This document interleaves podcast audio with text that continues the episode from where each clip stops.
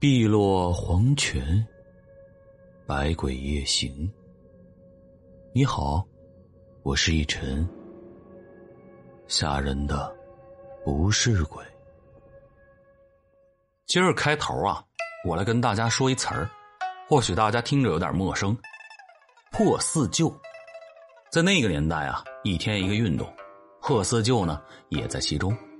说是一九六六年的六月一号。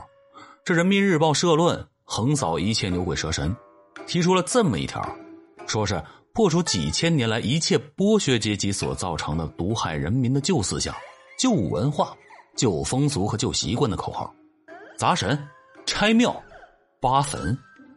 那个时候的人呢，个个都像打了鸡血似的，风风火火的投入到了这场运动当中，争先恐后，谁都怕成了落后的分子。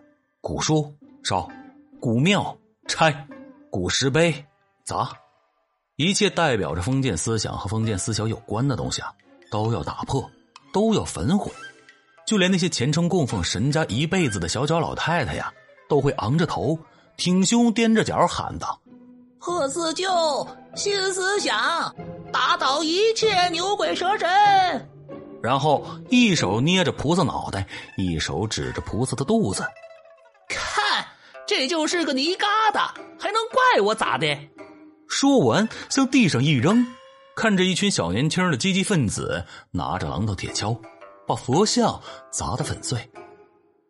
没办法呀，那就是那么一个年代，就是那么一股洪流，不是谁说一句文化传承、历史古迹就能阻止得了的。现在有一句话很流行：这建国之后啊，就不许成精了。哼，说的就是依靠这个社会背景衍生出来的。这破四旧啊，自然那些埋在地上的古墓也没有逃过这次浩劫，一个个的呢都被扒了出来，尸体被丢到一边，东西呢被砸个稀巴烂，那些盘纹坑用的砖头啊，则被挖了出来，修成了井。我们这儿啊叫吕家坟，因为在我们村的西边，曾经有一个大坟。足足呢有两个人那么高，属于玄关坟。村里啊，谁都说不清这坟的年代和来历了，只是知道我们这个村啊，就是当时留下来守护这座坟的人，繁衍生息，直到现在形成了这么大一个村子。这是一种特殊的下葬方法。古时候呢，有些大户人家人没死就开始修坟了，玄关坟一半地下。一半地上，用砖呢把地下砌好，上边再砌个圆顶把棺材放在里边，留一个小门等人死了呢，就把人放进棺材里，用的鸡蛋清和沙土夯实棺材的四周，弄得密不透风，再把门堵好，最后再封顶，灌上炒熟的沙土，防止坟被盗。最后啊，在上面用鸡蛋清加上水银或者沙土夯成坟头。这样的玄关坟啊，可以保证尸体不腐，就连坟头上也是寸草不生的。就在破四旧那时候，这个坟被扒开了。再牢固的坟也挡不住那些带着红袖标、喊着毛主席语录的年轻人。经过了两天的折腾，这个地主阶级象征的坟，终于被拆开了。砸开外边的土棺椁。一个黑漆漆、写着大红寿字的棺材露了出来，一通的刀砍斧剁，棺材被打开了。一个身材短小、穿着绣花画鸟盘锦纳云寿衣的老太太，活生生的躺在棺材里。人们啧啧称奇，这老太太面色红润，容貌安详，皮肤好像还带着弹性，真就像昨儿个才下葬一样。棺材里摆着好多的东西，金的、银的，人们开始哄抢。洪秀彪赶紧上前制止，把值钱的东西充公，把象征封建的东西全都砸碎了。就在这乱哄哄的时候，有人惊奇的发现，刚才那黑漆漆的棺材已经开始变色，脱落，成了土黄色。棺材里的那个老太太身上的寿衣，也是以肉眼可见的速度，急速的失色，塌在了老太太的身上。而老太太的脸也开始扭曲变形，最后成了一个黑色的枯骨。人们看见这幅场景，感觉到了诡异，有些人丢下手里的工具就跑，而有些胆小的甚至于跪了下来，给坟里的老太太磕头认错。那些积极的人哪里肯依，把东西收了，棺材弄出来砸了，又是一通的演说。喊口号，闹闹哄哄的，到了天黑，才各自散去了。可就从那天开始，就有人看到，有个小脚老太太，每天晚上半夜里，抻着头，溜着肩，一蹦一跳的，在村子里的路上来回的溜达。随着这一传闻，还有好多人家的鸡被咬死，血也被吸干了。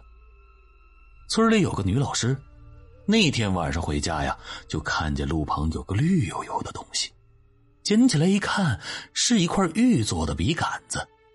女老师那叫一个喜欢呢，装好了毛笔头，就挂在自己休息的屋里窗台下的书桌上。最近的孩子们都去参加破四旧的运动了，也没人来上课。这女老师除了给他们写一些大字报，就在学堂里待着，摆弄一下花草，倒也清闲。这个学堂呢，原先是地主家的祠堂。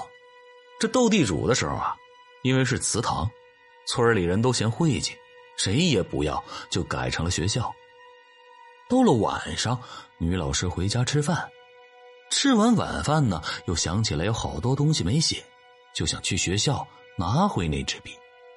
在路上呢，他就感觉这身后有人跟着自己，回头一看，是一老太太，正在一家已经关了门的门口，一跳一跳的，可总是跳不过那家的门槛这女老师虽然感觉到奇怪，但是也没多想，就去了学校，打开了大门。走进了自己的屋里，他呀也没开灯，就想着顺手拿了那支笔就出来。可他从支起来的窗口向外看了一眼，刚才在路上的那个老太太，竟然跟着他来到了学校。学校的大门是新修的铁栅栏门，特别的宽，没有门槛。那个老太太呢，就那样一蹦一跳的。来到了院子里。这次他仔细看了一看老太太的身上，吓得女教师不由得啊的一声叫了出来。那老太太竟然穿着一身的寿衣。老太太每跳一下，宽大的寿衣就跟着抖动一下。院子里的老太太好像听到了女教师的喊声，慢慢的回过头，盯着女教师的方向。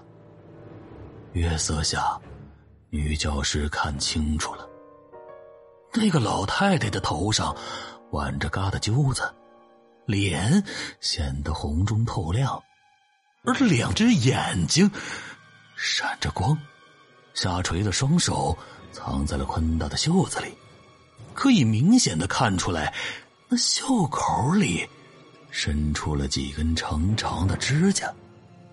老太太看了一会儿，转过身去，一跳一跳的向窗口蹦了过来。这个时候，这女教师吓得赶紧捂住了嘴，大气儿也不敢出，眼睛就那么直勾勾的盯着老太太。只见那老太太跳到了窗口，慢慢的抬起了胳膊，手从袖子里探了出来。带着那长长的指甲，而指甲上还沾着一些鸡毛，从窗口外探了进来，来回晃着，好像是在摸索着什么东西。一不小心，胳膊碰掉了支窗户的棍子，而胳膊被一下子砸在窗户下边。但是他那双胳膊还是那样来回的划拉着，直到。那只手抓住了那根毛笔，老太太的手才从窗户下抽了回去。一跳一跳的走了。那女老师坐在地上一动也不敢动。后来，还是他爸见他不回家，来学校找他。女老师见到他爹来了，哭嚎着说起了事情的经过。他父亲听完，赶紧通知了大队干部，又组织了一群人，带着红袖标，打着火把，四处的寻找。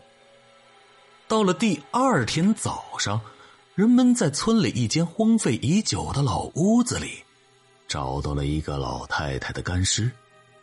他们把那具干尸抬出来让女老师看，那女老师一个劲儿的摇头，说：“昨天晚上的那个老太太，面色红润，身上的衣服也很鲜亮。”女老师看到，在干尸的手上，攥着一支玉杆子的毛笔。